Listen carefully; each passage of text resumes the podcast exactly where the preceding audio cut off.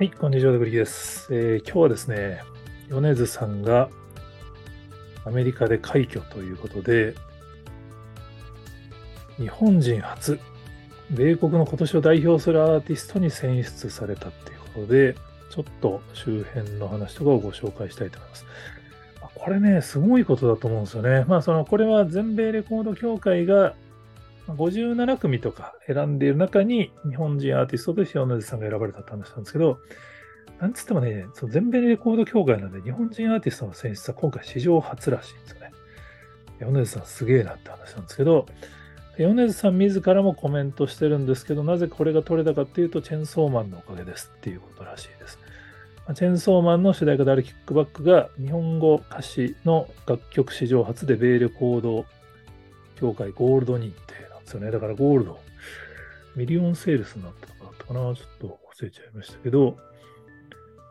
日本語の歌詞のまんまですからね。これすごいことだと思うんですよね。まあ、今となっては日本でも韓国語の楽曲がヒットになったりしてるんで、別にグローバルで、そういうそのだんだん言語が音楽の壁を越え始めてる現象が、音楽配信サービスなんかの影響もあってあるっていうことだと思うんですけど、言うてもやっぱ初めてのことですからね。Spotify の、えっと、なんかランキングで言うと、海外で最も再生された国内のアーティストのランキングで、1位 yoasobi に藤井風さん、3位が XG で4位が米津さんっていう感じで、まあ、実際に海外でも聞かれてるアーティストに並んでますね。で、やっぱチェンソーマンが今回に関してはすごかったっていう話だとは思います。その、チェンソーマンって2022年のアメリカのコミックマーケットにおけるランキングの1位になったんですよね。セールスで。だから、アメリカのコミック、まあ、コミックってアメコミも含めていろいろあるはずなんで、その中でチェンソーマンがトップっていう、まあ、それがチェンソーマンがアメリカで受けてるって話なんですよ。だから、多分、まあでもね、これ2位はスパイファミリーとかだから、これはあくまで日本の漫画のランキングなのかな。でも、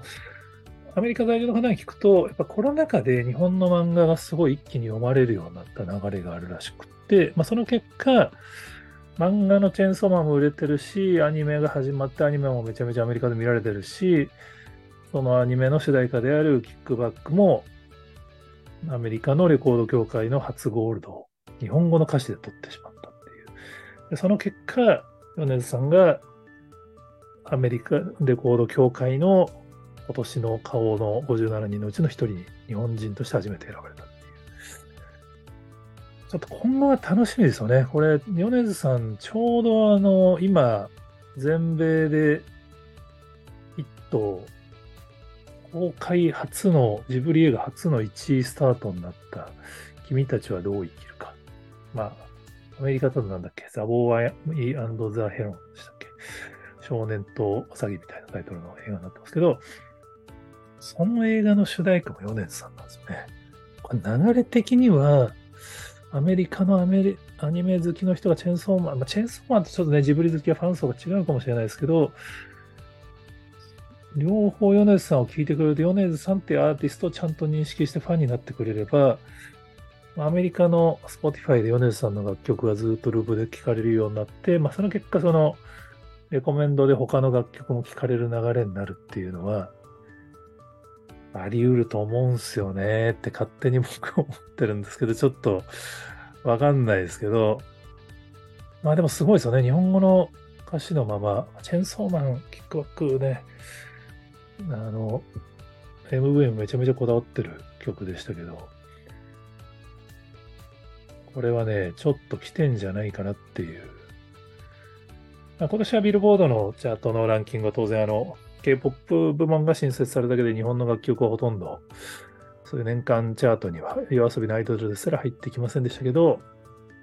ちょっとね、今年は yoasobi のアイドルといい、このチェンソーマンのキックバック、ヨネさんのキックバックといい、アメリカのチャートでもちょっと日本の音楽の存在感が出だしてるんで、